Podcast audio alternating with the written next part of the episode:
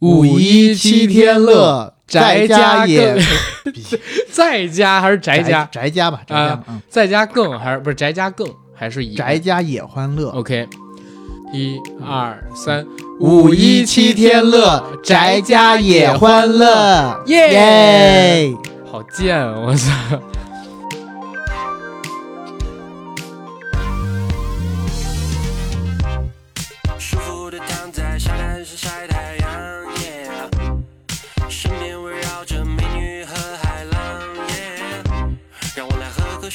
炎热的天气再没有威力。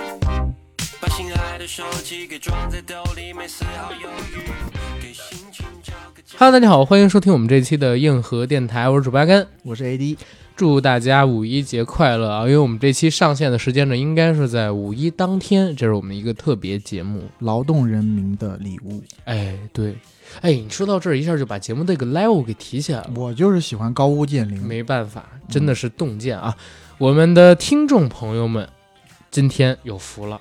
为什么呢？因为我跟 AD 特别贴心，不但是给大家做了这个五一特辑，希望大家在过节的期间有东西可听，而且这期特辑的主题呢，还是要跟大家聊一聊五一该咋过，对对吧？黑头发的少年就变成老头，一不小心连走路都非常吃力。所以，请你不要在那边自闭，快点出来浪，生活需要刺激。不要成天只是待在网上，没有人给你颁奖，整个世界都在等你失忆。如果不知道该怎么做，那就把目光先投向我，看我汗水顺着脸颊流下，表情保持优雅，连线全说不当脱。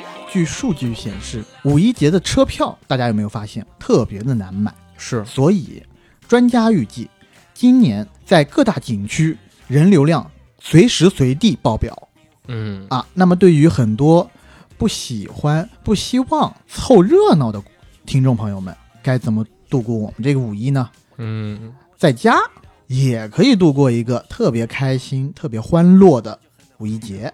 我想首当其冲的告诉你你首当其冲，你要说什么？啊、哦，首当其冲就跟首当其冲是两回事儿了啊！你说，嗯，宅在家里边，能够通过我们这期节目搞得特别的欢乐，嗯，还有可能通过我们这节目找到自己的另外一半儿。哦吗，为什么？因为宅在家里的时候，能跟你去聊的人，往往也是宅在家里边的。啊，哎，这个时候孤独的心，丧意的手，就会紧紧的牵到了一起。你你刚刚说他唱这句是是相相依的心里边的一首歌词，相依的手，Beyond 的相依的心。好过这一趴，过这一趴。我不希望你在这个节目里面 再说任何一句粤语了，好不好？好的，好的，好的，嗯你懂我，好吧？啊，你是你懂我的意思吗？刚才说的，你 知唔知啊？我唔知啊。行吧海滨，岛，海滨岛。海边斗啊，海滨道啊啊，啊，海滨道嘛，在我心，在我心里斗，大摩登，呃海呃海我。我就静静的看你在这干嘛。好，我进主题，进主题啊，跟大家聊聊五一应该怎么过，因为五一呢，AD 是要回家的，我也要。去挤这波人潮，其实我心里是不太愿意的，但是呢，我是一个重孝道的男孩子，所以呢，我要回去尽我的一份孝心是啊，陪我的爸妈。因为今年过年也是赶上疫情没回去，对，没有回去，对坚守在抗疫的第一线。哎，然后你这次回家，家里边不会给你组织相亲什么这个那个的吗？哦，我家不可能给我相亲啊。嗯，对啊，他们找的找的那些相亲对象，我都不太喜欢，主要是。要万一你碰到一个就是真香的人，你一定要记得跟他说这么一句话：人潮汹涌，感谢能遇见你。我不会跟他说这句话，哦。我会跟他说，这个地球上有七十个人，七 不是，剩下都是鬼。哎，不是，这地球上有七十亿人，嗯，你我可以在这里相见，那便是七十亿分之二的概率。然后别人就会说了，哎，那你为什么不说三十五亿分之一？嗯。我说啊，你这么懂数学的吗？哎，然后就完聊崩了。啊 经此一役，我爸妈就从此断掉了给我介绍女孩的念想，念想，对明白了。就开始给我介绍男孩子。是哦，没没有，也没有，我知道这事儿，没有，你别别别拦着，别拦着啊！没事，那就说明我我我妈很 LGBTQ friendly 啊。对呀、对呀，我们家很 open 嘛，你们家好 open 啊，我早就知道了。好我 open 你，啊，好 open 啊。这是你过年回家，哎，在家陪陪爸妈，这是一种过法。嗯但是呢还有另外过节对过节回家，不好意思。嗯但是还有一种过法，就可能像我这样，嗯我今年呢五一要带我妈出去溜溜，嗯去去比较大的城市，嗯，铁岭、嗯 去州去趟天津，啊，去趟天津。因为实在是没海河去了。那你肯定要听那首《海河嗯摇摆客我得跟我妈一起唱那个什么，最近时下在 B 站上有一歌特火，》啥歌？叫《什么是快乐星球》哦神墨神墨是快快乐星星球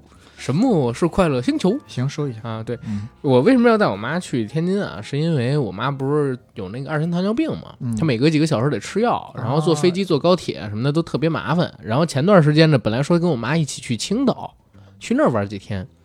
结果呢，我妈我姐姐瞒着我去了一趟西安，玩了整整一个礼拜。然后前两天妈妈和你姐姐一起，然后也没告诉你。没告诉我，然后我妈呢在中途给我打个电话说：“儿子，猜我在哪儿呢？我跟你姐在西安呢。”哎呦，我惊了，我我说啊好，妈你们好好玩，然后电话挂了。回来之后，我妈就跟我说，咱们别去那个青岛了，我不想去了，外边玩了一个多礼拜，我也累了，咱们在家待一礼拜吧。我靠，我一年才这么一个假期，我都一年多没出北京了，嗯所以我说你这句话讲的挺荒谬的除了出差呀，啊啊，对吧？啊除了出差呀。那除了出差，我哪儿都没去玩过，就最近一年都在北京里边待着。然后我跟我妈说，不行，咱去个近点儿的地儿吧。然后开着车能去的，我说那去天津吧。天津那边好像有一个刚做的一个什么港，嗯，五一也是不冷不热的，可以去那边海边溜达溜达去，在那儿住一天回来。那基本上就是这样了，对吧？但是基本上啊，我跟 AD 我们俩既然是在家陪父母，所以其实也不能像大家想的一样，哎呦，今天，哎呦，明天，哎呦，后天，我操，是吧？给我给我给我，其实并没有那么多的安排，其实很多时间最主要的还是陪伴家人。我其实想说，其实我们俩并没有像 AD 发给我的那些他晚上去酒吧的那些视频里边的那些生活，那些也不是我，是我朋友去的。呃，好的，反正是过不了这样的日子嘛。那一天就是在家宅着嘛。那嗯在家宅着有在家宅着的过法。虽然大部分的孩子，我相信就是跟父母的交集一般都是妈我回来了，哎嗯妈我走了，妈吃什么？哎妈不吃什么？你能不能做点别的？基本上就这点交流。回家之后其实也没什么话说，是，宅在自己屋子里边儿。那其实我们今天的任务就是跟大家说，宅在屋子里边能干嘛，对啊，对吧？不要一个人总是在那边玩嘛，是啊，不要一个人总是在那边练枪嘛。对呀。嗯对，你要练枪也可以给他们推荐一些作品嘛。嗯，是，啊，东北大炕、春光辉煌野、没有一林起飞、池中物，咱们电台的三大名著，别别别，我就这么说吧嗯，J U N Y 杠三零，直接报番号。这样吧，我告诉大家一网址吧，三 w 点儿 b b b b b b b b 点 com，大家可以到时候去那个网上上面搜一搜，这边都是免费的，然后是一个国产自拍网站啊，上面有好多这个明星素人发自己对生活的点滴认知啊之类的东西，还有很多的教学视频，我觉得是非常值得大家到上面去学习的。嗯然后我们说点正经事儿，说点正经事儿。怕不是某某考研网？考研网我还用得着哔哔哔哔吗？对吧？啊，说说正经事儿，说正经事儿。五一咋过？准备？我他妈不是跟你说过我要我说五一宅家里边咋过啊啊啊？宅家里头，宅家里头那必然是得玩游戏了。玩什么？PS 四，大家如果知道的话，有一款游戏是神作来的，嗯叫《最后的生还者》，叫《The Last of Us》，嗯，它是一个僵尸的打僵尸的游戏。嗯然后故事呢做的特别牛逼，就因为它故事牛逼，然后流程也好，现在 HBO Max 要把这部剧啊、要把这个游戏拍成电视剧。哦啊，电视剧的主角是由那个，哎，那个是谁呀、就是那是谁？却是谁？就是那个谁，就是演《权力的游戏》里面的那个红蝎子，那是谁？却是谁？被那个魔山给摁死的那个人，你知道吗是谁？？却是谁？好吧，不重要，，忘了。我操！好好好，不重要，不重要。反正就是这个游戏特别牛逼，我可以跟大家讲一下。第一，嗯这个游戏第一集那是七八年前的一款游戏了，它的故事大致上讲呢，一个叫乔尔的中年人，在那个僵尸刚爆发的当晚，嗯他带着他四五岁大的小女儿开始逃跑。嗯开过几个路口以后，他的车就被撞翻，然后他女儿当着他的面被僵尸啃死。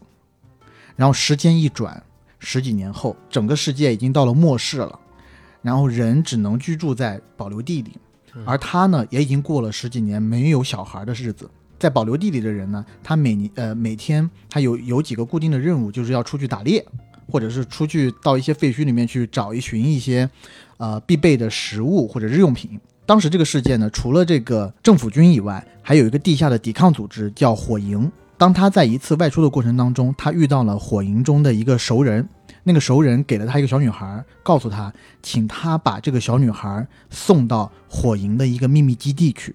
嗯那个秘密基地很远，但是他的这个熟人呢，在死之前告诉他，你一定要把这个小女孩送到那个基地，因为这个小女孩是我们人类的最后的希望。为什么？是因为这小女孩在前不久刚被僵尸咬过，但她没有变异，有所以他体内就有抗体。嗯所以，如果把他送到火营的秘密基地以后，嗯秘密基地里面的医生就可以用它来提炼出抗体，从而打败这个僵尸。哦，作为一个女儿在他面前死掉的这么的一个爸爸，对吧？在这十几年间，对他的女儿其实是有愧疚的。嗯那么他在一开始，他其实是不愿意带着这个小女孩上路的。为什么？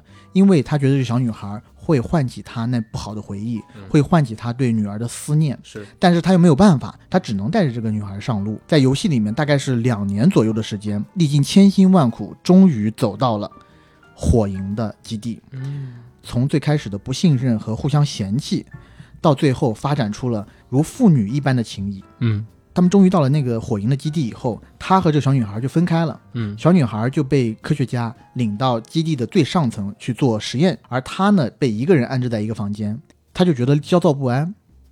这时候，他去跟基地的一个工作人员聊天，嗯从他跟工作人员聊天的过程当中，他发现他要从小女孩的脑部提取出抗体。哦如果要从脑部提取出抗体，唯一的方法就是把脑子切开，这也就意味着小女孩必死无疑。小女孩必须死。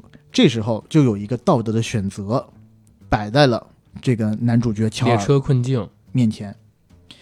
对，那么在这个时候呢，其实我相信很多人会像我一当时玩的时候一样，觉得这个游戏肯定会给我一个选择：一，要么就是去让这小女孩活下来，但是你也打碎了人类的希望；要么就是你让这个小女孩死，你为了众多人的利益，对吧？让人类有一个更光明的未来。嗯但是那个游戏牛逼就牛逼在这个地方是不给你选择的，流程是线性的，这个故事是游戏本身就给你设置好的。乔尔在当时没有半点的犹豫，嗯他的心中的愿望只有一个，就是把这小女孩救下来。全人类的未来跟他无关，所以他就学习了火营的基地，只为了救这个小女孩。我操！抱着小女孩冲出基地的时候，在最后还遇到了火营的组织的老大。其实他算是一个好人来的。那老大声泪俱下的祈求他：“你为了全人类的未来考虑，把这个小女孩留下来，让我们提取出抗体。”但这个时候，小女孩对于乔尔来而言的话，她不只是单单的一个陌生人，她不只是那个小女孩，不只是一个抗体这么简单。是她其实从某种程度上成为他的的女儿成为了他现在的女儿。是所以对于当时的乔尔而言，他没有任何选择，而且他也没有任何犹豫的，直接拿枪击毙了这一个火影组织的头目是是是，这个剧我是相当期待的，在他把这个小女孩救出来之之后，会有一段过场动画。乔尔开着吉普车带着小女孩，小女孩在吉普车的副驾驶上缓缓地醒过来，就问他：“哎，乔尔，我们的工作已经完成了吗？”乔尔这时候给他编了个谎话，就说：“啊，他们已经对你测试进行测试过了，然后抗体是失败的，其实是无效的。”这时候我们可以看到，这个小女孩其实眼神里面充满了希望，因为在这两年多的旅途当中，多次历遇险，多次遇难，支撑他们走下来的都是一个信念，就是这个小女孩觉得自己是特殊的，自己身上有这个使命，就是要去救全人类。嗯而现在她发现这个使命已经破碎了，或者说她其实并不那么特殊，她没有办法救全人类的时候，她其实心里是很难过的。但是她还是带着一丝怀疑，她问这个乔尔说：“乔尔，那你能够发誓吗？”这时候，因为他的那个过场动画其实画的特别，就是做的特别精致啊，给一个乔尔的大特写，乔尔的眼睛注视着小女孩，没有半毫嗯嗯嗯，犹豫的说：“我发誓。”这时候马上戛然而止，滚字幕，然后是一段特别好听的，就是手弹吉他的那个吉他声起来。呃，其实我玩这个游戏比较晚了，我是去年二月份玩的，然后当时刚好在疫情期间，在家里，嗯我凌晨两点钟通关的时候，吉他声一起的时候，我眼泪啪的就下来，就是他的那种情感做的特别好，然后我觉得不亚于任何一部你看到你觉得好的电影，嗯，就第九艺术不是一句空谈。是。好，我说了这么多第一部作品，那么我现在在玩的呢是这个电影，呃，是这个游戏刚的，进到底 对，是这个游戏的第二部，啊哈，其实是去年出的，但我今年呢刚刚拿到游戏碟，因为我我一个朋友买了。我为什么没有在去年刚上的时候我就买呢？是因为它这个游戏呢刚出来的时候被人骂的狗血淋头，但是我我我还是要说啊，去年的游戏各个各大游戏颁奖典礼上，嗯这个游戏还是拿了很多奖的，像什么 IGN 啊，还是给了它十分的满分。就是被人诟病的，就是很多玩家啊他接受不了第二部游戏的故事走向，因为这个乔尔这个主角在游戏你玩前半个小时的时候就被人弄死了。后面的游戏流程其实是你要控制长大了的这小女孩去为小尔复仇的故事，但是呢，它有一个很诡异的点，就是它会让你在两个角色中间切换，一个是这个小女孩，另一个是你的这个杀父仇人。但是呢，它要让你在控制那个杀父仇人动作的时候呢，嗯慢慢从一些跟别人的对话和一些闪回中，知道他为什么要去杀乔尔，因为乔乔尔之前为了生存，不得已杀死了他的父亲，所以他要去做这个报仇的举动。嗯 OK，这是你聊的一个游戏，那我就借着你这游戏，正好说两个剧吧。嗯，我相信五一期间应该有不少人会，嗯，把这俩剧给看了，或者说正在看的，赶紧把它补完了，或者说趁着五一这个时间给补了。那就是漫威的《猎鹰》跟《冬兵》啊！还有《旺达幻视》，《旺达幻视》其实它已经是播完俩月多了吧？三月初的时候它应该播完的啊，不是忘了是三月初还是三月中了？反正已经播完一段时间了。然后《猎鹰》跟《冬兵》在咱们录制这期节目的时候是刚刚迎来大结局，哎，对，没两天啊，也是一个高开低低低低低低低走的这么一 低爬啊，尤其是结尾那段演讲，直接给我看懵逼了。我是觉得这个《猎鹰》与《冬兵》是有点有点厉害，有点意思，这个就。大家不如不看。然后那个旺达幻视还是值得一看的。我觉得五一期间，如果大家有喜欢这个漫威系电影的，还没有看《旺达幻视》这部剧的，哎，可以把这部剧给看一看，很有意思。它前六集基本上是每一集开场跟它的一个设置风格是致敬美国某一个年代的情景喜剧，五六十年代六七啊，对，对他从六十年代一直到八十年代，一直都有，嗯而且它里边像是有什么脱线家族、成长的烦恼，它每一集的片头都是按照那种啊，它致敬的那一个年代的那一个剧的片头去制作的，嗯，对吧？成长的烦恼、家有仙妻啊，等等等等的，所以它是漫威特别好的一个尝试，他拿自己的这个电影改编成的剧集，去冲击在各个领域里边最有代表性的那些经典的剧集。虽然结尾的时候可能也有高开低走的问题，但是相比起猎鹰跟冬兵，旺达幻视给我那几周带来特别多的乐趣，所以在这儿给大家推荐一下。而且这一季的旺达幻视，它其实是有一个彩蛋的，就是旺达通过自己的能力制造出来的那两个孩子，到底是不是真实的生命？因为在剧集结尾的时候，那俩孩子的呼救声隐隐的传过来，让正在修习着黑魔法之书的旺达听到了。那有可能会在新的电影里边，据我所知，应该就是《奇异博士二：疯狂的多元宇宙》里边有出现这两个孩子，然后旺达也会去连续这美剧跟电影的故事。所以，如果你还想接着看漫威的朋友，可以把这部剧给看了，我觉得应该还是比较值得一看的。目前的话，在豆瓣上边的评分也非常的高，现在应该还在八点六以上吧，还是八点八、八点九，我忘记了。总之，大家可以去看看这部剧。然后那个猎鹰和冬兵呢，我是第一集的时候我就觉得，嗯，这这个动作场面不是让我特别的幸福啊，啊，不是让我特别的信服，因为它作为一个呃，我我们讲应该是美剧史上规格最高的一个美剧了吧，嗯投资上好几个亿呢。说是一点六亿美金，嗯然后一共就那么几集。那现在看过来的话，他确实扔了不少的钱，但是我始终我就搞不明白为什么要把猎鹰单独拿出来做一个戏。猎鹰的话，其实我作为一个对漫画并不是十分之了解的普通的观众啊，拿他来单独开一部戏，我是特别难站得住脚，他的人设跟他的能力我也觉得，就是猎鹰的话，你就是一个普通人啊，对不对？你就靠那一身装备，你有就那么牛逼？对，就那个翅膀，还有那个背包，嗯，我觉得你你你也不是超强生，你不你也不是那种超级战士什么的，就是你打得起来，你怎么能比别人厉害呢？这个没办法，你看就是好多那个早期的漫画冬兵当然可以啊，对冬兵也是超级战士嘛，而且还有那只胳膊。嗯，你看是这样，早期的漫画不讲逻辑的，经常会有什么回旋镖战士，嗯，是吧？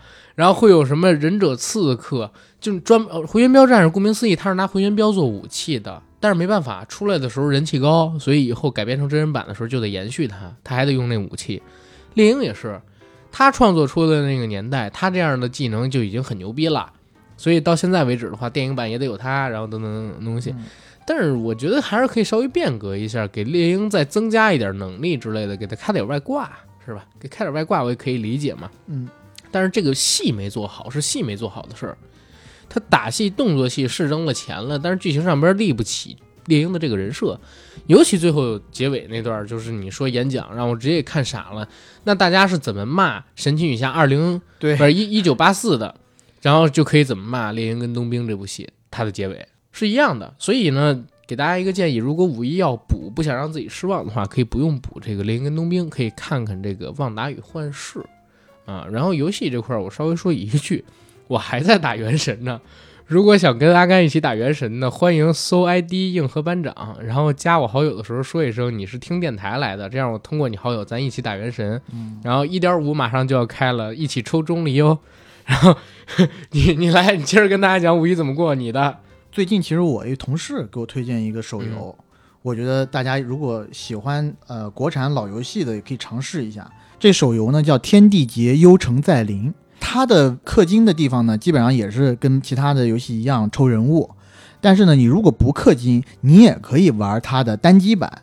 它的单机版呢，基本上就囊括了你之前在电脑上十咱十几年前在电脑上玩的呃两三个单机版的全部内容。然后它也有新的网络版追加的内容，然后哎这是一个二次元画风哎，对啊，之前两千年左右那时候可以说是国产游戏的一个巅峰吧，就是《天地劫》这边，《幽城幻剑录》《还神劫》是啊，《神魔至尊传》画面跟打击感做的真不错哎。相当不错，所以喜欢的人可以去玩一玩。然后我是身边的几个同事都入坑了，然后拉我一起玩。我现在因为时间有点紧，我还没有，啊而且跟他们差的有点远。这儿说一嘴啊，我们今天节目里边提到的游戏跟这个剧集跟电影，我们全部都没收广告费用啊。除了我们要提小黄盒，就是大家还是到我们公众号“硬核班长”上面去买一下，那个我们是正经的有点收入，其他的都跟我们没关系啊。我们必须得说，当然当然、嗯，但是我看这画风挺好玩的，我有兴趣可以去试试。是游戏的推荐我们可以先说到这儿，因为打游戏的，我觉得可能啊、呃大家呢基本上也都是王者荣耀或者说啊和平精英比较多啊，嗯愿意玩的，我们刚才说的三款基本上也够了。你刚开始说的《最后的生还者》，还有提到《原神》，以及你刚刚说的这款《天地绝：幽城再临》，对吧？其实基本上够一般的游戏迷去玩了，人家更资深的游戏迷都不用咱们去提醒，人家家里边那么多设备，对吧？然后除了这个游戏之外，咱们可以再说一说推荐大家看的一些影视作品。因为我最近啊，我看了一个纪录片儿。嗯哎，，我其实因为你不知道是不是年纪大了啊，我最近就特别喜欢看纪录片是的，因为我觉得好的纪录片拍拍出来吧，就是你会感觉到真实世界里面发生的事情，其实比你电影里面拍的更动人。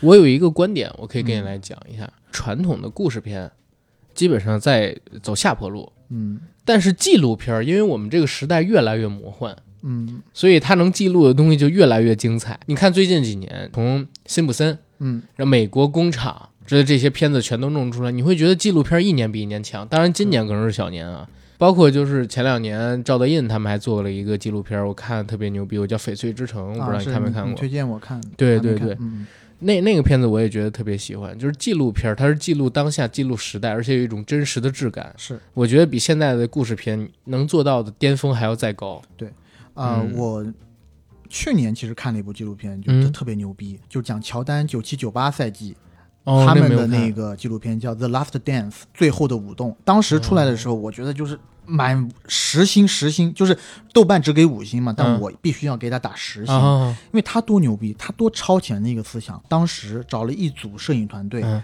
跟着就是乔巴呃不是哎跟着跟着乔乔丹，乔丹、皮蓬、嗯。罗德曼、嗯。三个人，嗯。最后的公牛王朝，嗯，呃，也是他们就是第二个三连冠的最后一个最后一个冠军的那一个赛季，跟着他们拍了一个赛季，所有的这些素材到去年，可能他们剪的时候是前年左右、嗯才拿出来剪。嗯，嗯，嗯去年上映上映了一个十集的纪录片，嗯。在 E ESPN 上播放，嗯嗯。特别牛逼，在里面可以看到当时，呃，因为那时候也是禅师杰克逊嘛，嗯嗯。带队，嗯那个时候队内的一些密心，然后队员之间的一些冲突，包括当时皮蓬有一段时间，其实他当时说对外说是生病不能出战，其实是因为乔当当乔呃，其实是因为当时乔丹签了一份大约，但是皮蓬呢跟他签的还是一份。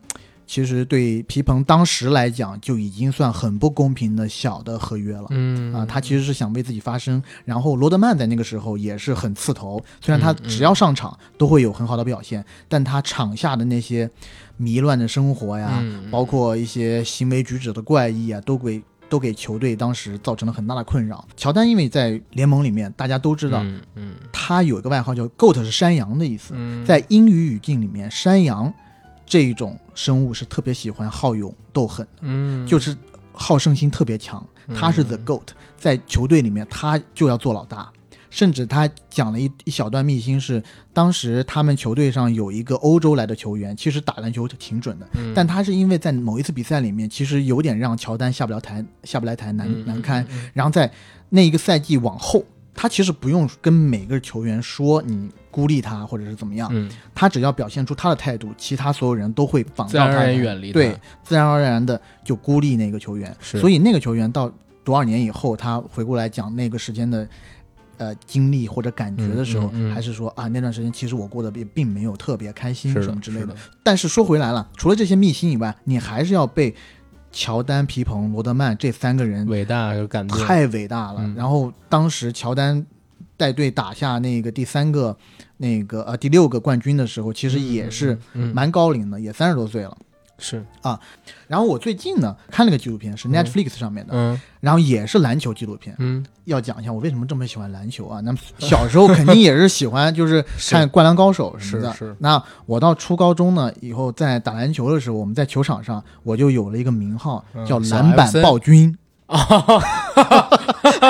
sorry 啊，哎，你是不是没有想到？没有想到你是不是没有想到？因为我总是小 FC，我对，，因为我总是抢不到篮板，我啊后来就不抢篮板，啊我就人家抢到篮板以后，我就对着他当抱着人没有，我就当着他的面告诉他，请你把球给我，喂你不给我我就扇你巴掌。我以为我以为你外号叫篮板教父，没有没有，在篮板底下叫什么爸爸？叫篮板暴君 好的啊，好的，对对对。然后呢，吓死了，我操！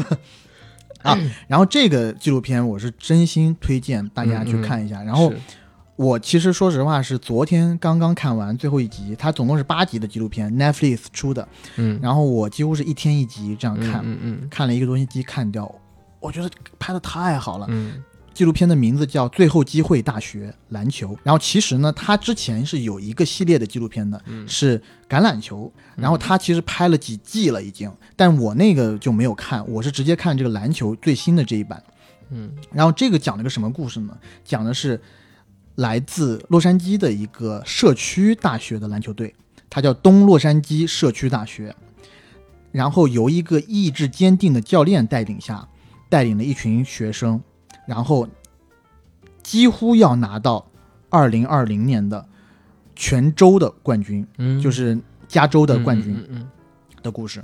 这里要科普一下大家啊，就是有很多学生去上社区大学的目标是为了呃曲线救国，就是你要在社区大学，比如说上满两年或者三年以后，你成绩达到一定的条件以后，嗯。你可以再去以比较低的条件申请一些正常的大学。嗯。所以呢，在这个学校里面，有一部分学生是曲线救国，另外有一部分学生呢就是刺头，嗯，就是从小就是一群坏坏坏孩子。嗯然后也是贫民窟里面长大的。然后在那个球队里，其实他们正在经历的是一一波二十七连冠的有史以来最高的高潮。在这个东洛杉矶大学的篮球队里面呢，有大概两个人，一个人呢是之前就在 Division One 的球队里面打球，当时也被誉为是明日之星，但是因为他误入歧途，然后结交了一些坏朋友，还判被判入狱。刚放出来没多久，他这时候人生失去了任何的方向，但是被教练团看中，教练团告诉他：“你来我东州洛洛杉矶，嗯，就是来我这个社区打球，呃，社区大学打球，我可以让你有办法再回到那个学校里。嗯，然后还有一个学生呢，就是因为他在高中的时候学习成绩太差了，他是不能进入到那些呃好的大学的。就是你要知道，那些打篮球打得好的学生，其实有很多大学是抢着要的，嗯，而且给你就是全额奖学金让你来，嗯但是如果你的成绩达不到，他也是没办法收你的，嗯。所以他需要去到这个社区学院打个一两年，然后从社区学院毕业以后，他有了一个基本的教育程度的文凭，告诉你啊，我是可以跟上你这个大学的节奏的啊，他才可以去进那种更好的大学打篮球。所以还有呢，就是就你看这一个大学，就是这一个球队里面的学就是孩子啊，嗯他各有各的辛就是心酸，嗯，包括他的呃，几乎其实几乎都是黑人啊，除了一个是白人以外，他的那个呃队长，他也有自己的难处，本身是一个单亲家庭的小孩，嗯他妈妈在这一个赛季之前得癌症去世了，然后他其实经历过人生最痛苦、最迷茫的时间，也是由这个教练带领他重新找到了人生的意义吧。然后他在球场上也是有点像乔丹性格那样的人，就很冲、很拼，但是呢，嗯嗯你又可以从他身上看到与他年龄不相匹配的成熟。他知道他打篮球的意义是什么，他打篮球需要的是什么？他需要的就是 scholarship，就是奖学金，就是这个整个球队的嗯每一个人背后都有很很很奇妙的故事，包括他自己几个教练身后也有很很就是很令人动容的故事吧。是，然后他们在经历了二十七连胜的过程当中，他们一次又一次在最惊险激烈的情况下打败了对手，终于要进到泉州的半决赛的时候，特别可笑的事发生了，疫情爆发了。疫情开始爆发以后，他们整个就是所有体育比赛都取消了嘛。嗯嗯你知道他们为什么要去打这个？为什么要拼尽全力打到泉州的决赛吗？是因为只有你打到泉州决赛或者半决赛这么高度的比赛的时候，全美所有好的大学的那些球探都会到那个球赛去观看。他观看的时候就会做记录，嗯，你这个球员，如果你是获胜方一方的球员的话，哪怕你个人技术差一点，他也会觉得你的团队意识是够的，你会比别人有更大的机会去获得一份全额奖学金，嗯去改变自己的人生。那教练就在里面数次就说了：你们如果拿不到全额奖学金，你的人生可能就会一塌糊涂。你可能因为他们都是贫民窟里来的嘛，对吧？你可能就会回到贫民窟，干着一份时薪大概几块钱的工作，然后很可能也会染上毒瘾，就这么一辈子就废掉了。因为在美国，其实种族歧视还是很明还是很明显的，黑人的那些孩子还是呃很难出头天的。的如果你可以凭你的篮球达到一技之长的话，呃，你的一技之长可以达到一个好的大学的话，真的是阶级跃迁，嗯可以改变一家人的命运。嗯包括那个教练就特别的，就是把那些孩子当成自己的孩子看。包括中间有个小孩儿是他队里的篮篮球明星，但是他在呃球队末尾的时候跟人就是跟一个女孩儿，嗯，谈恋爱。那个教练就在训练他的时候就告诉告诫他，你知道他一遍一遍的告诫他是告诫什么吗？说你可以跟女孩做爱，但是你不能让女孩怀孕。你要知道，你们两个的爱情是不成熟的。嗯，你现在怀孕的话，是给你一辈子拖上包袱。你要知道，就给他细数了很多那种特别有名的黑人篮球明星，因为不洁身自好，有很多小孩儿，即使他赚了大概几百万美金，但是这些抚养费他最后都付不起。嗯就一次又一次的告诫他，讲的都是一些很平时的大道理。嗯很平时的道理，对吧？纪录片的结尾，其实他会给每一个人现在的境况，确实也如这个教练所愿。然后你看到那个场景的时候，你会 真的你你有一种跟他们一起跑过了一个赛季的感觉，然后也为他们就是你可以想见的人生起了变化而开心。嗯而且中间有一个特别大的刺头，就是他每一次在篮球比赛的时候，如果遇到一点点就是不开心的事情，他就会很暴怒，你知道吗？就是情绪很不可控。但是他到球赛，就是他到呃这个纪录片最后的时候，他拿到了洛杉矶长滩分校的录取通知书。嗯他对着镜头说，他知道教练对他所有事情都是为他好，而且他也知道他未来他不能让任何事情打败他继续上升的脚步。嗯，他说：“这是我的通道，这是我的人生，嗯嗯我要 control 这个人生。”是就是很很励志、很热血的。在某种程度上，我甚至觉得这一部纪录片要比最后的舞动还要好。嗯但当然不能这么比啊，嗯但只是说，就这些孩子，这些黑人，你是感觉他们真的是从烂泥里面爬出来，你可以清楚的感受到他们要实现这些阶级跃迁是有多么难？难。是对，呃，我觉得你说的俩纪录片特别的好。你刚才说到的这两个纪录片，其实是我几乎不太会涉猎的类型。因为你是运动白痴，我运动挺好，但是我是篮球白痴。你一看我，你看到我的第一眼，你就知道我是在篮球场上驰骋的人吧？哎，怎么有这么长的时间的沉默？艾弗森转世，好吧？啊 还好你没有还好你没有说，还好你没有说博伊金斯转世，贾巴尔转世，操！别说也是贾巴转世就不错。博伊金斯啊，你你不看篮球是不是？啊，博伊金斯是当时联盟里面一米六几的，不是后卫我我说的那个天沟贾巴我知道我知道贾巴尔，我说那你知道贾巴是谁吗？贾巴是《星球大战》里的贾巴吗？是的，好，OK。啊，因为我真的不太看这种类型的纪录片儿。嗯，啊如果你要真说纪录片儿的话，最近两天我可能看了两个，一个是嗯最近一次拿了奥斯卡提名的时间嗯，啊，然后还有一个就是咱们俩前天看那个暗杀了刺杀，啊，刺杀，嗯，刺杀你可以跟朋友刺杀可以跟大家来说一下。哎其实这个片子，后也会自己做一期节目讲刺杀的吧？咱们聊刺杀可能就不止聊刺杀了吧啊？也咱可能聊那啥，给大家预个告吧。之后我跟 AD 可能会做一期付费的节目，然后那期节目呢是以我今天要跟大家分享的这部纪录片《刺杀》，然后为引子展开的一期节目。为什么要做成付费，不在这个常规节目里边跟大家聊？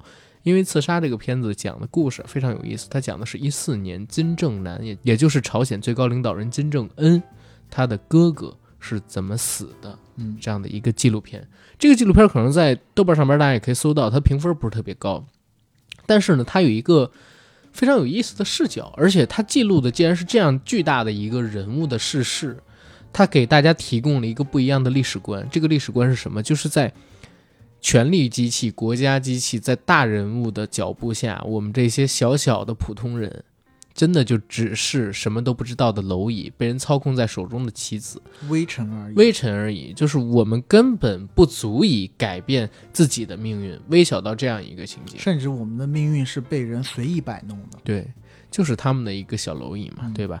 然后当时看到这个片子的故事，可以简单跟大家这么讲一下：金正恩的哥哥金正男也是，嗯，金家的长子，他的大哥，在马来西亚机场被人给刺杀了。刺杀的方式非常奇怪，有两个女子分别走到了金正男的背后，用双手捂住了他的脸。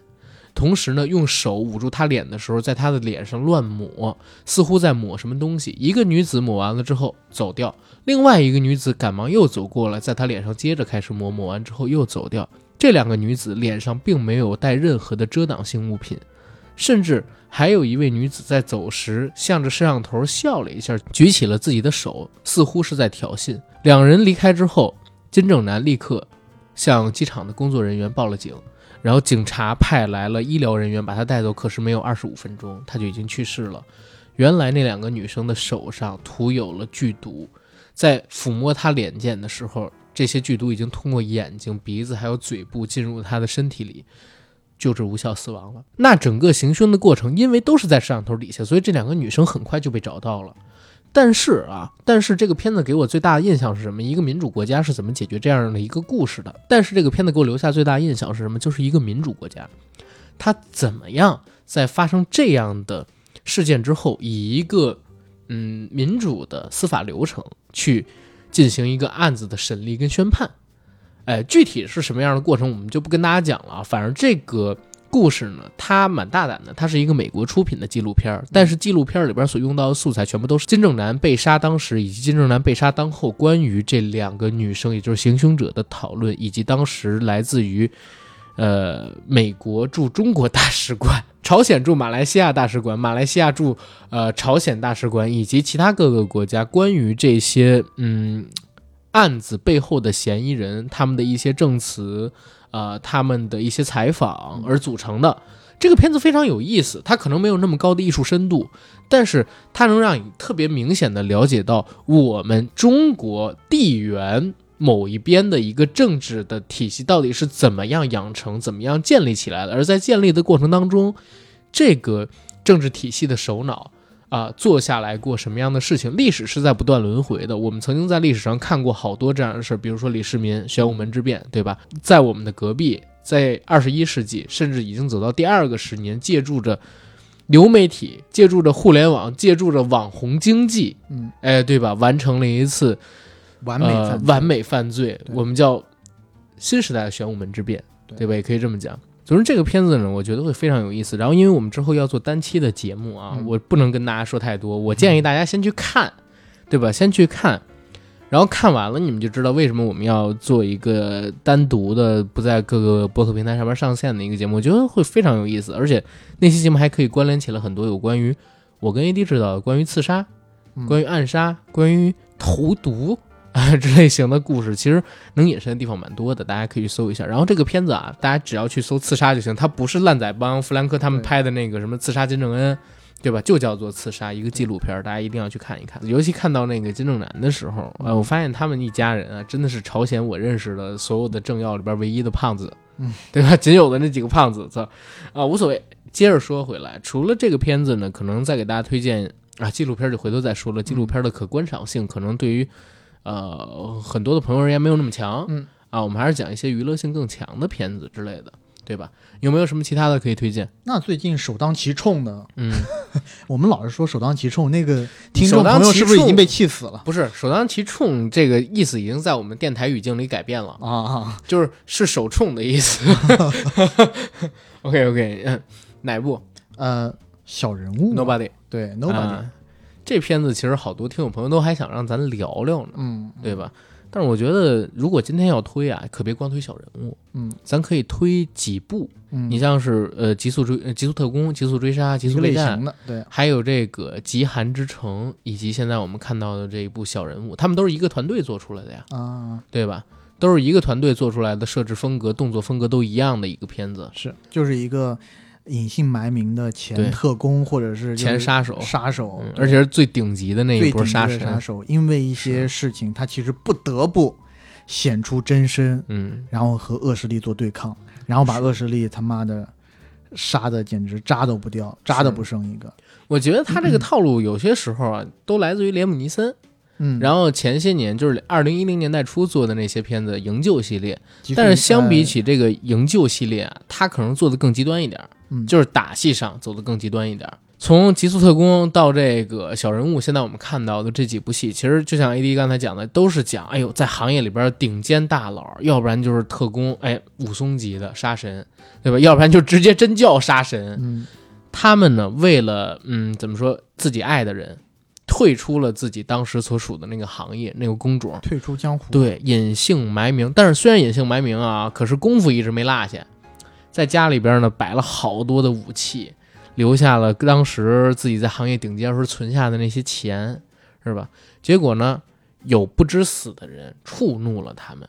要不然，哎，就是杀了他的狗；嗯要不然呢，就是欺负了他他的家。人对引得他没办法，必须走出之前的田园牧歌，不得不出手。复仇嗯，对吧？去找麻烦。然后他们的复仇过程异常简单粗暴，你可以讲就是一个人是怎么干掉几百人的过程，是，把这仇给诉掉。其实你之前讲那个呃连姆尼森的《飓风营救》系列，确实是这类片子的始祖。对，后来还有像丹泽尔华盛顿的《深深渊深渊人》，对，呃，甚至那个本阿弗莱克的那个呃会计师算吗？甚至英伦对决。啊，英伦对决也是。也是，我其实最印象最深的是我当时看呃《飓风营救一》还是二的时候，一一好看，他的女儿被人在伊斯坦布尔被人劫持了，那好像二啊，那可能是二。他通过打电，他通过跟女儿的电话，然后那个女儿的手机不是一直开着吗？嗯。那个女儿从被绑架开始，手机一直开着，然后他就一直在听算时间，然后听到他女儿经过的几个地方的特殊的声音，比如说教堂的铃声，嗯或者是码头的汽笛声什么之类的。等到他自己亲自到伊斯坦布尔以后，他可以算出来犯罪分子把他女儿具体关在了哪儿。我当时真的是惊了，太牛逼了！就之前真的没有看过这样的是啊。这种类型的片子，其实在现在越拍越多。然后现在大家对于动作片的追求就是越简单粗暴越好。我们其实就是要看动作。我最近几年看到的这些片，只要是带着动作题材，然后爆了的，嗯，都是特别生猛，剧情极呃极其简单无脑的。就比如说《极速》系列，然后还有现在我们说到这部《小人物》，还有《之前空营救》什么的一一几年的时候，那个嗯印度尼西亚的突袭，啊。突袭，突袭更是它的剧情就是就是打那栋楼，从下打到上，通关。通关通关的打但是打的太漂亮了。突袭的那个最牛逼的地方，我觉得是哪儿？动作片，嗯就是所有的动作片都是一样的。就是你，你不也看了那个桑林写的那本动作电影设计吗？他其实里边提到了一件事儿：动作片一旦保护多了，就不好看了，嗯，对吧？拍的时候保护多了就不好看了。突袭那个片子，印度尼西亚哪有什么体系啊？哪有什么就是高端威亚？哪有什么特效给你抹呀？对吧？他真的就是用拳头给你干啊！我操，打的是真好太，狠了！速呃动作首先很凌厉、很快，而且速度感、打击感都是我我说实话是近十年来我觉得最看的最好的动作对片，，而且他的用的技巧跟东方的武术还不一样，嗯就是跟我不能说跟东方武术，跟跟中国中国武术不太一样。嗯我们中国的武术，你有大开大合的，你有小拳准的，但基本都是那。但是突袭的那个呃突袭他用到的那个功夫，我觉得很像泰泰拳用很多手肘用肘膝盖，对，它是八个点的。用八个点的，就是肘、膝盖这些全都算进去，然后是从很多刀法里边变出来的拳法，嗯，那个打法是非常有意思的，太漂亮了打的，漂亮，而且当时我有一个第一个镜头，你还记得吗？应该是突袭二还是突袭一？我因为我好久没看了，没记太清楚。男主角呢对着一面墙练拳，嗯，是一面水泥墙，然后拿拳头打那个墙上的一个点，打打打打，拳速越来越快，越来越快，最后可能到一秒四五拳这样的样子。然后他妈墙开始露出墙皮了，然后手上开始流。那个东西你明显能看到，他不是用特效做的，他真是拿拳头去打。我操！但是现在也很有问题，为什么突袭三迟迟出不来？就是因为突袭这帮人跑到好莱坞拍戏去了，当配角去了。我操，惊了。是对然后那个呃，刚才我们说到这个极速跟小人物系列，他们都是一个动作班底，然后做出来的。这个动作班底其实是出自于两千年代初或者说九十年代末一部革新了全世界动作影片甚至科幻片的这么一个电影《黑客帝国》。嗯，它是《黑客帝国》当时的武术指导团队当中的一个成员，以及基努里维斯的替身啊，他们做成的一个导演班底。他们所以选择基努里维斯来演这个极速系列，也是因为他们之间的关系足够好嘛。他们现在做出来的片子其实是无往不利的，最近这几部票房都卖的特别的好，尤其《极速三》，如果我没记错，好像北美破亿了吧？我具体我还不太清楚，嗯我记得如果没记错应该是北美破亿了票房是票房是很好，而且成本也低啊，它这个东西啊，而且《极速三》里边你明显能看得到，它未来还要铺四五六的故事，应该要拍六部，现在这极速系列就是石门的嗯顶头招牌了，是吧顶？天招牌。小人物这个片子，它的主角呢是大家可能都没有那么熟悉，但是看到他脸都能认出来的《绝命毒师》里边的索尔。当然，他现在还有另外一个名字，就是风骚律师，对吧？《绝命毒师》应该是过去二十年时间里边最成功的原创美剧之一。然后索尔呢，也是这个片子里边最有意思的人物之一。哎，怎么都是之一呢？不过这部剧因为特别精彩，所以每一个人物单拎出来都可以说是美剧里边天花板的人物，所以叫他之一也是不过分的啊。甚至成功到他后来有了自己的单人衍生美剧，现在在各大评分网站上面评分也都特别的高啊，基本都是九点七、九点八左右。我唯一没想到就是索尔这么能打，啊，这部戏里边居然做一个退伍特工，而且是国家最顶级部门的那种退伍特工。这部戏就是告诉你，索尔被逼急了，复出了，干人了，连带着他爸爸也是跟他一组织，连他的一好哥们儿也跟他一组织，他们仨人一起去杀人了，就是为了杀人，然后搞一个刑房出来，做一刑房电影。我操，在这刑房里边做各种各样的机关，三个人拿着枪开干，操！但是这部戏相比起之前的《极速》系列还是有进步的。基努里维斯他拍到《极速特工》不，拍到《极速备战》，就是第三部的时候，《极速》系列，他跟哈利贝瑞已经要一起来演动作戏了，就是他自己支撑不了一部戏的完整的动作了因为。你看到他打的时候已经很吃力了，他五十几岁了，他都五十六七岁了。如果说现在这个时间线再推下去，可能说《极速》的第四部明年说要上，对吧？明年说要上，拍的时候可能是五十六、五十七岁，再往后两部他可能到六十岁，更难做这么大规模的动作戏了，而且是持武器的动作戏啊！这些武器可不轻，大家可别看着那枪，那用的枪可都是真枪。哈利贝瑞年纪也挺大的，而且他们虽然是练过一点点武术，但是在我看来啊，就真的对于拍这种动作戏，跟过去他们拍的八爷的那种类型的片子其实还不太一样，动作思路是完全不同的。这部更贴合实战一点，你包括他们用的那种枪法叫莫桑比克枪法，嗯，这种枪法最典型的特点是什么？不会留活口，而且呢，就是他每一次打都要补枪，开三枪打一个人，每一次。你看基努里维斯他在特工系列里边，你经常会发现什么呢？他拿一个，比如说冲锋枪，嗯，他也是哒哒哒哒哒哒点射点射，点的是哪儿？头部，然后腹部，还有胸部。就是他都打要害，一定是开三枪，甚至有人倒地之后，他还要再往头上补一枪一。枪，嗯就是莫桑比克枪法，它是近战的时候最常使用的，也是最有效的一种枪法，就是为了在最短的时间里边用最少的子弹，然后直达你的要害。一扎没穿二扎心，三扎没穿四扎心，五扎没穿六扎心，七扎没穿八扎心，跟大保镖里边那个郭德纲练的枪法是一样的。但这个东西被搬到银幕上边来，其实也是有挺长时间的了。你看之前汤姆克鲁斯拍的那个《羊入》不是狮不是呃借刀杀人，当时演的那个杀手用的也是这种类型的枪法。然后贝尔演过一个就是用枪斗术的一个枪，叫什么末世什么忘记了，里边就就是拿着枪无限子弹那么打，其实用的很多也都是这种枪法。其实你可以把它看作是枪斗术的一个雏形来的，所以这种戏份的拍摄跟之前拍《黑客帝国》什么的完全是两个思路。然后本身你带着这么重的一个器械，它又是一个一直从头打到尾的片子，就是李维斯他做不到这么大的体力消耗。就是他这边呢，甚至到第三部的时候，你就会感觉到什么？他不但是打着吃力，配合他的人都很吃力。对，其实第三部的时候有一点点回到，就就你看第第一二部的时候，譬如说嗯，别人都在打的时候，他的背景上的人一定是也是要在打他的，或者在打他的过程当中。但这一部里头，我清楚的，我记得啊，有几个镜头是他在跟别人打，但背景背景上的人在跳，就在看着他们打，你知道吗？就是是就其实有这个是很不太可取的时代对，这个其实是不太可取的。嗯。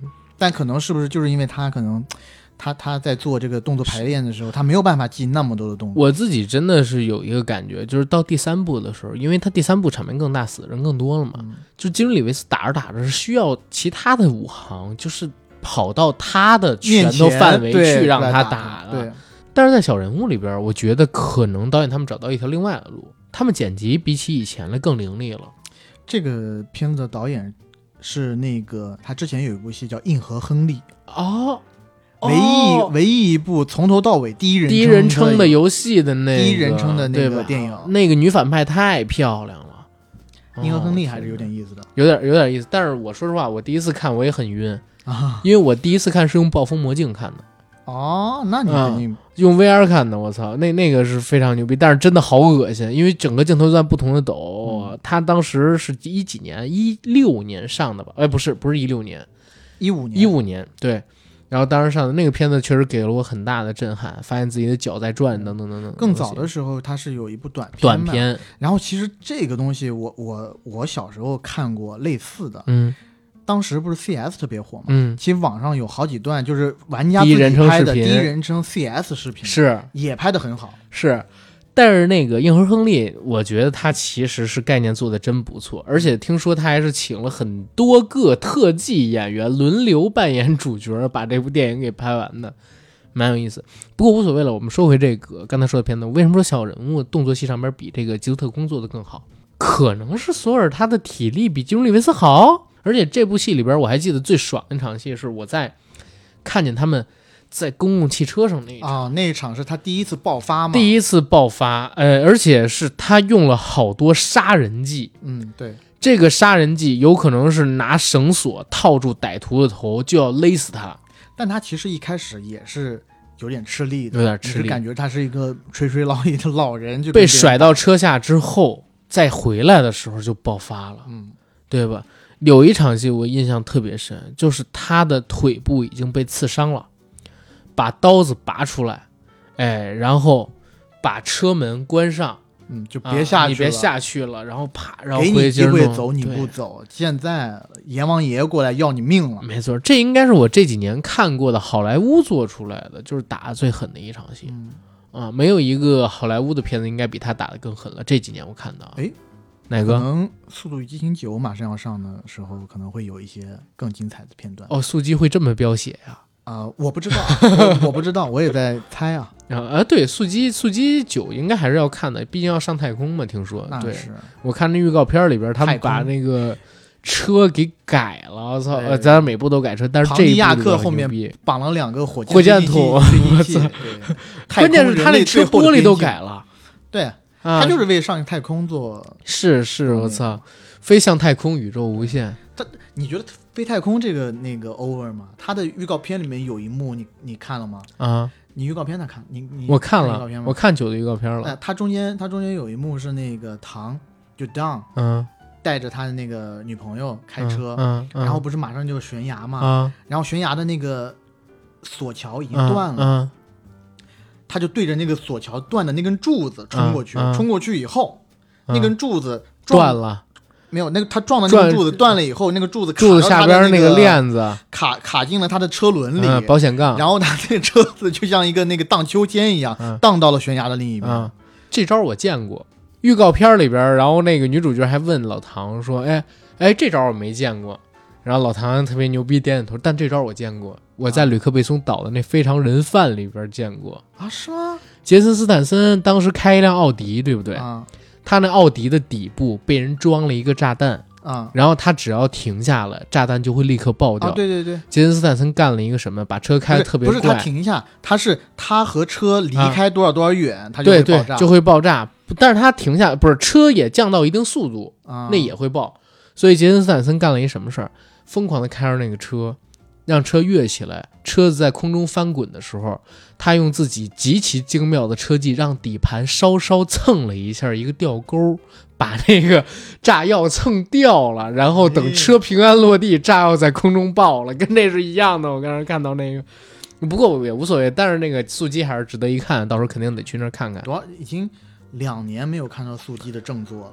啊，其嗯实是是。一八年是速激的正作，然后但是一九年有一部特别行动番外篇《特别行动》嗯，特别行动。其实特别行动，我印象最深的反而是那个白寡妇，啊，那个呃是白寡妇吧？我如果没记错的话，Vanessa 哦，忘 Kirby Vanessa，是，嗯，她是在那个她是真漂亮，她是在那个呃《碟中谍》《碟中谍》碟中谍六》里面出现，演白寡妇吧？对对对，啊，我就确定我没记错了。碟中谍六》是真好看啊，是，嗯《碟中谍》明年能上期吗？啊，这我就不知道了。《碟中谍七》的拍摄绝对不能停，笑死我了。然后我们说回说回来，然后小人物这一块儿给大家推，然后连带着小人物的还有《极寒之城》，还有《极速》系列，是对吧？然后除了这个片子，你看还有什么跟大家推荐的呢？你这边，可以看一下最近出来的一个烂片吧，嗯，那个真人快打啊，我以为你要说别的片名呢，啊真人快打挺烂的吧我？但是。挺烂，但是挺爽的。就是大家如果都玩过那游戏的话，对吧？真人快打，它的招牌就是那些特别血腥的结束动作，嗯嗯，什么把脑子给爆掉啊，是把手穿进去，把心脏掏出来啊什么的。然后他在，呃，当然了，这个电影在昨天已经上了 HBO Max，然后我也马不停蹄的，昨天他一上 HBO Max，首当其我就上去 HBO Max，别人从 HBO Max 上 download 下来的盗版，我就下了，我就看了，对，然后吃的是生肉哦，嗯，就没有字幕的那种，嗯全篇看完。嗯嗯当然，你也不需要懂什么那个英语，你看他的打就行了。它的剧情其实都很呃一般了。他确实打斗还是 OK 的，但只是说，呃，这个打斗和小人物比起来是差点意思。嗯我觉得就是那个五五指团队的问题。是的，然后这个团队我不知道怎么，但有明显的老式港片的痕迹。照理说，这个真人快打它的监制是温子仁，嗯我们知道温子仁出产过多少牛逼的作品，《速度与激情七》，还有那个海王王，对吧？嗯，相思醒，其实有他有他这这个来做的话，其实我本来期待度还挺高的，我觉得应该应该还不错。但是呢，反正大家可以看个乐儿吧。嗯，然后中间有一幕，我觉得还是挺爽的，就是如果大家喜欢看一些血腥打斗的话，我靠，他这个部片子确实是近几年来最血腥的一部。是吗？中间有一幕就是呃，如果大家玩过游戏的话，知道里面有个角色叫空老，空老的那我个得去看看啊，空老，的武器是他的一个铁帽子，嗯，是把那铁帽子掷在地下，然后呢，铁帽子开始飞飞速的旋转，嗯作为一个像电锯一样的东西。他那个电影里面有一幕，就是空老把铁帽子已经掷在地下了，然后这时候有一个长着翅膀的翅膀的女妖，其实也是游戏人物了，嗯我忘了游戏人物叫什么，过来偷袭他，嗯，他瞬间就顺势，就趁着他偷袭的劲儿，反手把他按在了地下，然后推到那个他的帽子那儿。那个帽子现在不是旋转的特别快，像个锯子嘛？对，然后整个就把它锯开了两半，哦，你就可以看到可以看，整个切面哦。那我必须得去啊看，真的必须得去看这个片子。今儿晚上回去就看了呢。OK，然后说完这个，再说两部戏，一部呢是我推荐给大家的，我刚刚发现啊，就是《盗墓笔记》更新了一个动画版，哎，在腾讯视频上面叫《秦岭神树》，哎，我觉得做的还可以。嗯，大家有时间可以去看看这个动画版国创的啊，而且它上边标的特别明，就是未满十八周岁者请不要观看。啊、它是自我分级的。秦岭神树这个事儿，我在看了前三集之后，我觉得哎还不错，大家有时间可以去看看。然后有时间我们也可以做一个《盗墓笔记》的节目哈，嗯，啊，这也是大家的一个共同记忆啊之类的。然后除了这个呢，再给大家推荐一个综艺，也是从四月二十三号刚刚开始更新的，叫《向往的生活》第五季还是第四季，我忘记了。这一次呢是他们到了桃花源，黄磊跟何炅一行人准备到那儿去生活。如果在家闲着没事干，又不想吸收大量内容性东西，就想消消停停的踏实玩几天，然后脑子放空几天的朋友们，可以去看看这个综艺啊。你们基本上放假的时候已经可以看两期了，如果再算上什么 VIP 特别版，应该能看个三期四期的样子，对吧？然后它也没什么内容，就是一个纯粹吃饭然后聊天的那么一个综艺节目，我觉得也是放假期间度过的一个不错选择。良品，良品。然后，哎，紧接着就跟大家得正经的来说一部了，嗯，就是五一期间要上映。然后我呢，刚刚在北京看完超前点映的《悬崖之上》，哎，我觉得这个片儿挺值得一看的。先给大家一评价啊，就是这片儿呢，可能是中国近十年以来啊，我有记忆的这十年以来拍的最好的谍战片儿，哎呦，对吧高的总共也没几部嘛。啊，那也 对吧？在这话呢，嗯我说的应该是没问题的，但是呢，就有点像《剑雨》是英雄之后最好的武侠片儿一样。你如果说剑雨的话，那可能有点拉的有点低哦。呃但是英雄之后最好的武侠片儿，你觉得是什么？武侠片？英雄之后最好的武侠片，嗯，肯定不是《十面埋伏》，你信我？等下你等我想一下，嗯，武侠片，龙门飞甲龙门飞甲是剑雨之后啊，啊，对吧？就是龙门飞甲上映之前，剑雨是英雄之后最好的武侠片，就是你听着怎么怎么不是味儿，但是你又找不出反对的例子。是这样，就是我在看那个《悬崖之上》的时候，我觉得这片子前一小时特别流畅，而且呢做的故事是丝丝入扣。但是时间到了后一个钟头的时候，就各种 bug 开始出来了，尤其是最后十分钟的结尾很潦草，但是虽然如此啊，这片还是有一个七分，在我这最少有一个七分的这么一素质，嗯是在哪儿？张艺谋作为这么大牌的一个导演，他拍一个商业类型片，我们先刨开一切其他乱七八糟的东西不说，就光他能调动的资源，用到的团队绝对都是最顶尖儿的。当年的那个伪满时期的哈尔滨质感真给你做出来了。不过有一点我得跟 AD 你说，你看了吗？那片还没看，那片儿跟咱俩猜的剧情他妈完全不一样。完全不一样。完全不一样。前边其实差不多，他们确实接受任务什么的，啊但是咱们猜的任务，要不然是暗杀，要不然是送信儿什么的，啊完全不是。啥任务啊？要救一个人走啊啊！啊，那个人呢是能够揭露日军在东北暴行的人，嗯所以他们叫黎明嘛。然后那个人叫王子明，对吧？然后里边的四个人，我我这么跟你说啊，这个片儿呢，我觉得有一个很大的问题是，张艺谋老师可能想捧刘浩存，有点着急了。啊，啊，就是在给了他太多镜头吗？是这个样子，就是前半程，就是前一个小时还好，到了后一个小时的时候，张译、嗯、张译、秦海璐、朱亚文三个人各自有各自的功能性，嗯，他们几个人或被抓，或就是英勇的对抗，或者说跟敌军那边玩计谋，嗯。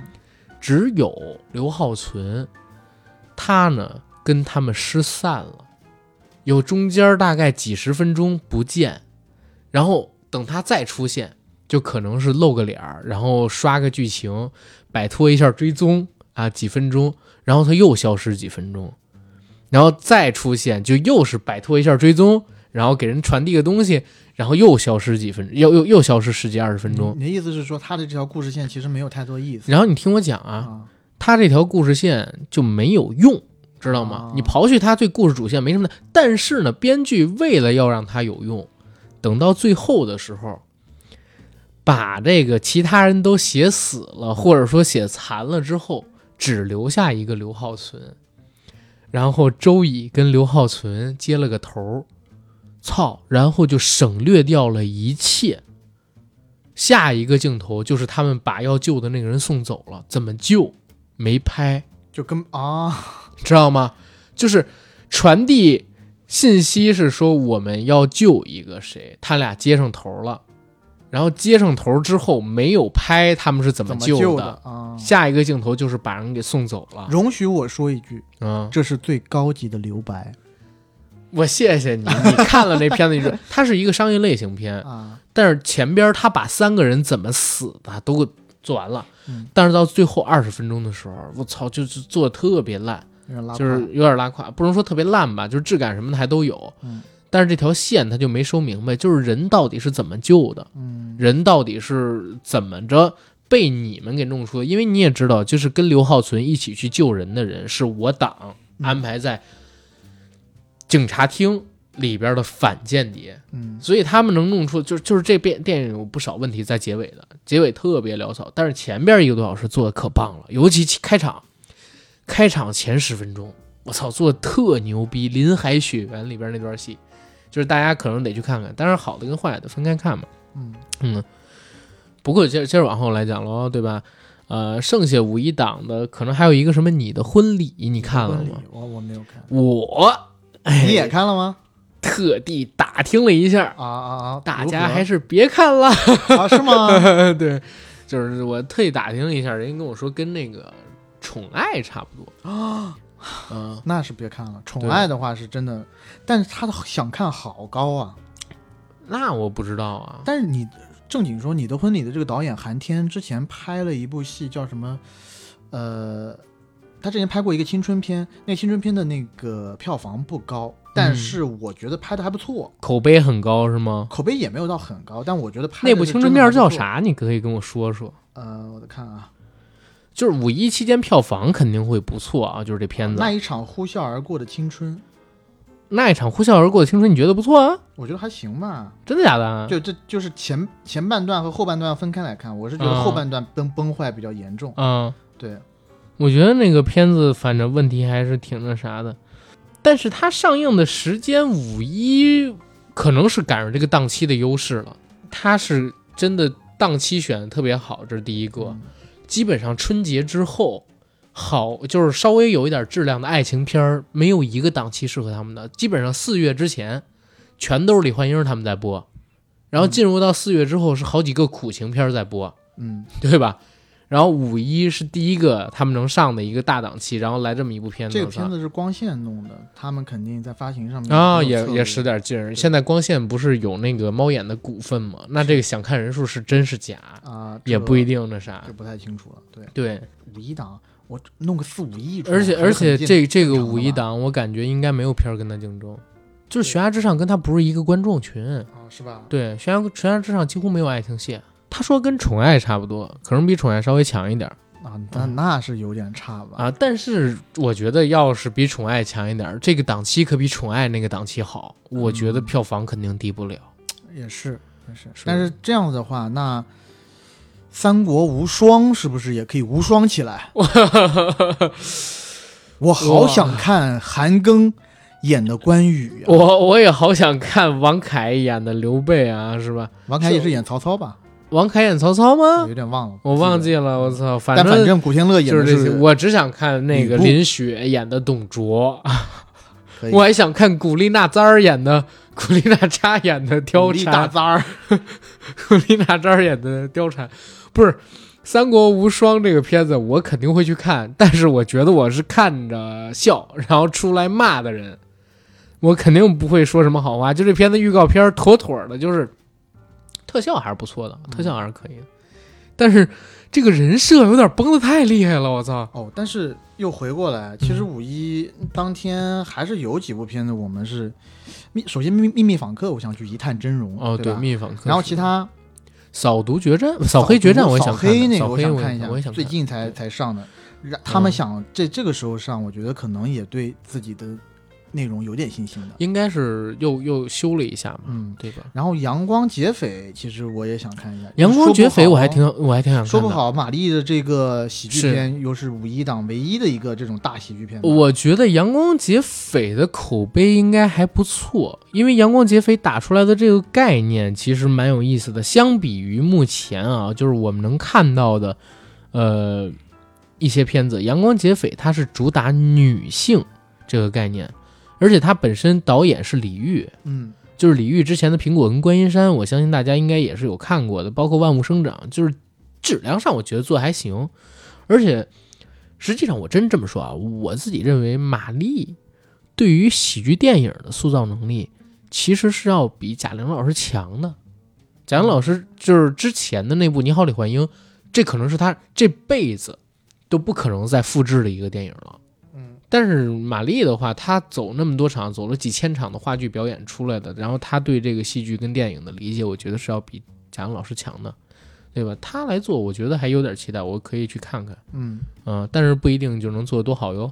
但如果要是好嗯的话，我觉得它的票房可以爆。可以爆，我也觉得是，而且这个宋佳选片的眼光，我觉得也还可以。这个档期里面很很很独树一帜的电影。是是，这个我我觉得应该好，我觉得应该还好。五一档我这边还看到一个《寻汉记》，《寻汉记》是唐大年导的，这嗯这个就没什么太多的关注。还有一个那个《追虎擒龙》王晶，啊，这是之前的四大探长对吧？《金钱帝国二》《金钱帝国二》四大探长。对。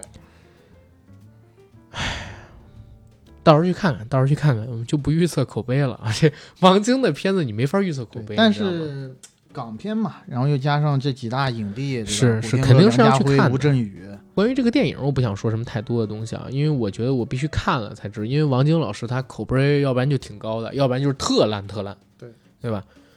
但是有一个点，我觉得我必须得跟大家分享一下我对王晶老师的看法。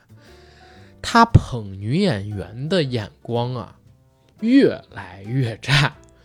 从邱淑贞啊、张敏啊什么的，一下就变到最近几年的这些在他戏里边的女演员了。大胸女星，而且就是一个个脸僵的都不行，我不知道为什么要捧他们，你吃过见过对吧？我真我我我也是真服了。他最后一个让我觉得有印象的女演员，他捧的是谁？是《大内密探零零狗》。哎，那里边呢有一个女演员演反派的，我忘呃不是演一刺客，忘记了那女演员还行。之后捧的就真是一个一个走样了，就是脸都是动过刀的。我不知道是不是纯天然的看多了，然后现在就想捧一些人工美的。然后说完了这几个片子，我觉得五一档就是其实该说的片儿也差不多了。嗯，再说说宅在家里边能看的一些作品呗，动画、电视剧、电影什么的。那我给大家推荐一个、呃电视剧吧，就是一美剧。我觉得在家里头看五一期间嘛，也别看那种太沉重的，就看个喜剧的好了。嗯嗯，然后这个美剧呢是 Netflix 在到去年为止吧，一直是点击量最高的美剧。嗯啊这美剧叫《办公室》，它是有很多集，有很多季了，但是在国内呢，其实并没有那么的有名。原因呃就是他没肯定没有像《老爸老老爸老妈浪漫史》啊，嗯或者像那个呃《六人行》那么有名。但是呢，在美国确实它是非常有名的，而且它很短。呃，主角呢是史蒂夫·卡瑞尔，还有那个约翰·卡拉辛斯基。办公室讲的是啥呢？讲的是在一个呃，美国东北部有一个小小的公司的办公室，这个这个办公司是做什么呢？这个公司是卖纸的。嗯大家知道做纸这种东西，其实呃从很多年前开始就已经走下坡路了嘛。嗯但是就在这样一个下坡路的公司里面，一个小小的办公室里面，呃，办公室办公室成员之间的勾心斗角，包括这个办公室经理怎样去用他的那那种比较蠢的方法去呃 manage 每一个人的故事。然后这个故事就是在整个在整个办公室里呢，他们的人员的关系都错综复杂，有情侣，然后有上下级，啊、还还有对于这个情侣中间的那个女生觊觎已久的另外一个男的，所以那个男的就是在跟这个情侣中的男生一直在做竞争的关系。呃，总之这个季呃这个剧呢，就是看起来非常轻松了，可以推荐大家看一下，总共大概有七八季的样子吧，然后也不愁看不完啊，不不愁没不愁看完了没东西看。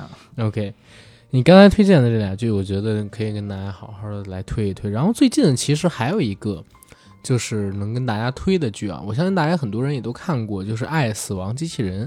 啊，第二季对，马上要出第二季了，所以可以大家趁着五一假期把第一季回看一下。因为作为一个诗选剧，我觉得它第一季做的挺成功的。你别管到底口碑怎么样啊，就是我们觉得，你别管我觉得口碑怎么样，反正大家觉得好像口碑都挺好的。所以那个想看诗选剧，尤其又对第二季有期待的朋友，可以再来看一看《爱死亡机器人》的第一部。然后第二部上的时候，我们应该也会做单独的节目的，对吧？可以跟大家聊一聊，因为我觉得这个剧可能是今年除了嗯全裸导演第二季能更新之外，我个人比较期待的一个的一个剧了。对，啊，然后五一你看还有什么要跟大家聊的吗？还能跟大家看的，还能跟大家玩的，我觉得好像比较少了吧。如果也不是比较少，我觉得看这些，太如果大家都看的话，也看不完。在五我我在想，就是要不要给大家聊点儿就是老的，比如说华语地区的一些片子，因为咱们聊了好多都是就是老外的片子，嗯对吧？如果大家有时间的话，然后我最近我最近前两天的时候，我把《大丈夫》又重看了。嗯，对吧？我觉得大家可以看一下《大丈夫》系列，呃，导演是谁我就不说了。然后反而是那个里边有曾志伟的一个一个喜剧系列，讲的是沉重的生活压力下，香港的几个中年男人啊，躲开老婆的跟踪，倾尽全力在全城流窜去嫖娼的故事。但是那个片子本身拍的很有巧思啊，这是第一部。对，这是第一部。第二部呢，是为了防止老婆去偷欢，他们呢扮成这几个男生扮成了男鸭子，然后去陪老婆，然后等等等等的故事。然后呢，还有一部跟他们剧情讲的差不多的电影，叫做《飞虎出征》，讲的是一群飞虎队队员啊，因为生活上边过得很不如意啊，就各种各样的压力跟挫折，所以决定在某一天行动完以后，发泄一场，坐着快艇到澳门去嫖妓的故事嗯啊。这这几个是能连成一个系列宇宙的这么一个戏啊，就叫做《大丈夫》系列跟《飞虎出征》，我觉得大家也可以看一下，哎尤其是第二部。西是和他们一起的吗？呃，不是，一路向西是北上了。啊，对吧？然后这几个讲的都是在呃省港当地的故事。然后为什么我要把《大丈夫二》单独拎出来说？其实《大丈夫二》是一个女性电影的，《大丈夫二》是一个是这样。你看《大丈夫一》讲的是男人们去嫖妓的故事，对不对？嗯你好像说的是一个特别男权、特别剥削女性的那么一个片子，但其实你细看的话，不是的。当你把那个片子完全看完的时候，它到结尾的反转跟到中后半段，它其实讲的还是婚姻，而且讲的是相互的体谅。而到了第二部，那是一个彻头彻尾的女性主义电影，大家去看吧，《大丈夫》它不会引起比如说女权人士的反感的。你再看，呃，当然如果是那种就是只看一百四十字微博第一句就开始骂人的人，我我觉得会引起他们的反感啊。这种人九年义务教育制是不够的。但是如果你有辨别能力，你能看超过五十分钟的话，你就会发现它其实是一个还是相对而言啊比较平等的电影，只是它找了一个很好玩的切入点。嗯有一个段落我觉得最有意思，是这群人走进一个色情网吧，网吧地面上全是那种传单纸，风吹过来，他们身上穿的都是风衣嘛，然后抖起来。这个时候音乐响起，啊啊啊啊！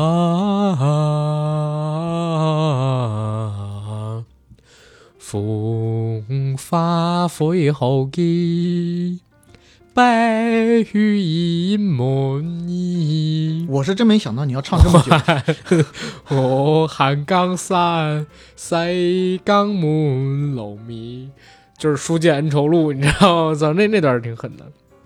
好，然后我推荐这个系列推完，你也再推一个，就是华语的系列给大家看。那我甭甭提了。我最近其实又看了一遍《大明王朝一五六六》哦，操！一下档次又起来了。啊！我靠！我看了那部剧以后，嗯我是越往后看越牛逼，就是直拍牛逼，牛逼真牛逼。是，中间我是最惊的一一一个是嗯王劲松老师，嗯他从戏的中段开始就疯了，然后我就一直觉得，大明当然头几集嗯就是他开始疯以后，头几头几集我觉得他应该是装疯，嗯，到中间因为时间太长了以后，你觉得他就是蓝风？对后时间太长了以后，我又觉得哎，他应该是真疯吧，是，结果到最后的时候，他他们真的是装疯，他就是为了生存装疯了整整好几年。那个片子是真的，就是我觉得是张黎老师拍的，在最好的几个剧，国内的几个，这种讲历史、讲政治的剧上面，无出其右者，我觉得《走向共和》还对对。也也也很也很好。对，走向共和，我我记得我看第一集的时候，我就被震惊在哪儿？操，李鸿章在那儿吃鱼呢，嗯，啊，这边战事吃紧啊，知道了，下去吧。那边战事吃紧啊，知道了，啊，国库里边没粮食，好，啊，要修建圆明园，但是东西不够，嗯，好，哎，那边呢是发了旱灾要钱，哦，不够，嗯，知道了。然后突然有一人跟他说：“说老佛爷养的那只鹦鹉，您送的已经一天不吃食儿了，不是准备要送给老佛爷的那只鹦鹉，已经一天不进不进食儿了。”啪，筷子立刻放下。你说什么？你从这一段你能看出来怎么回事？前边几个都是要钱的，对吧？对。后边小太监说的这个问题是怎么搞定前边那群钱的事儿，所以最后这个事儿是他妈最重要的。这鹦鹉吃了，送给老佛爷，前边那点钱没准就都有了。所以前边几个都不是事儿，唯独后边这个是就这么一个细节。我操，张黎导演拍的太牛逼了。对，张黎导演确实挺神的，这么多好的电影呃好的电视剧都是他拍的。他得用一个比较长的篇幅去做一些东西哎，。我们以后真的能给，就是做一期张黎导演可以，可以，可以，可以。但他近几年的剧怎么稍微差点意思？有点嗯那可能是跳出那个系统了呗，对吧？张黎老师当年也是很火的，他做的戏也很火，但他人也很未来有几个戏，我我就还是很期待的，嗯，包括《曹操传》。《曹操传》的主演是姜文，电视电视剧电视剧吗？电视剧电视剧。对哇，那那我值得期待看一看啊。啊，说实话，张黎老师最近的这几部剧，我其实说实话都没怎么看过，包括《少帅》我都没咋看过。嗯，我觉得他最最可能最近马上要有一部叫《输赢》的戏，我不知道怎么样，嗯但主演确实挺大咖的。你看过他导的一个戏叫《中国往事》吗？有张国立，嗯，有华子、朱雨辰，还有小宋佳他们几人演的一部戏，那戏也非常有意思。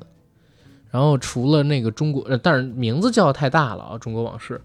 然后除了这个《中国往事》之外，他还有一部戏叫《人间正道是沧桑》啊，那那部我是看过。啊，那部也很狠。他到了一零年代之后，我不知道是因为创作力下降啊，还是说就是调动的资源不像以前那么多了，就是毕竟大家流行的东西不一样了嘛，话语权就变少了。所以他一零年代之后做的戏，就是有几部我会觉得问题很大，是在于他比较犹豫，要不要用一些就是更年轻化的演员，然后要不要参加一些元素，反而弄完了之后有点不伦不类的。你比如说他后来做的那个少帅，少帅里边我觉得最大的问题啊，就是在于张学良的那一条线，李雪健那段都演的特别的好。张学良，你现在回过头一看啊，因为还有那个翻拍的少帅之类的东西嘛，你会觉得就是他还是比别的戏要强，但是你跟张黎自己的戏去比，你会觉得还是差很大的问题。所以就是话语权不同了。不过你推的这个剧特别好，《大明王朝一五六六》应该是中国进入两千年以后拍的最好的两部嗯年代戏电视剧啊，一个就是张黎老师导的《大明王朝一五六六》，还有一个就是他导的《走向共和》。嗯嗯，应该无出其右者你。这么一说，《走向共和》我又得再看一遍。是吧？嗯好，然后我觉得我们今天聊这儿聊的够多的。五一期间大家看这点东西，我觉得不吃不喝好像也看不完，一共五天假，是，咱们提了好几部剧，好几部电影那只有。请假看啊，为了听我们，为了看我们给他们推荐的，对不对？必须请假我觉得还是这样，不能给大家太多压力。啊。如果大家看这么多东西，我觉得可能会有点过劳。怎么缓解呢？小黄河，好，了解我。对对对，你最近真是很很时更啊。对，五一期间可以买一下那个我们的小黄盒，我跟 AD 我们开发一个情趣礼盒内环促销活动嘛？哎，对，低温情趣蜡烛，然后弄一个静电胶带，就是无胶胶带，还有呢，就是里边含一个情趣纹身贴套装，以及一个非常好用的震动棒。这那个震动棒大家可以到市上市面上面去搜搜价格。目前基本上朋友们已经收到货了，没有一个不给我好评反馈的啊，用过的男生女生都说好。然后就到这儿了，想加群的加 J A C K I E L Y G T 的个人微信，然后加北京群也是加这个微信，想来参与节目录制当个嘉宾也是加这个群，然后请关注我们的公众号啊。我们现在做的节目，实际上在上线的时候，我都会同步发在公众号上时间轴，大家可以通过时间轴知道到哪个阶段的时候，我跟 AD 聊到了什么，然后就祝福大家吧，五一七天乐。啊，五五一五天乐。五一五天乐。咱们开头是不是说的还是七天乐？啊，七天乐，但是你讲那那是小时候的那个了，对吧？嗯，你也给大家点祝福，别搂着，多说点儿，大家开心，玩的玩的开心，吃好喝好，舒服舒服舒服舒服舒服舒服，透的，挂了啊。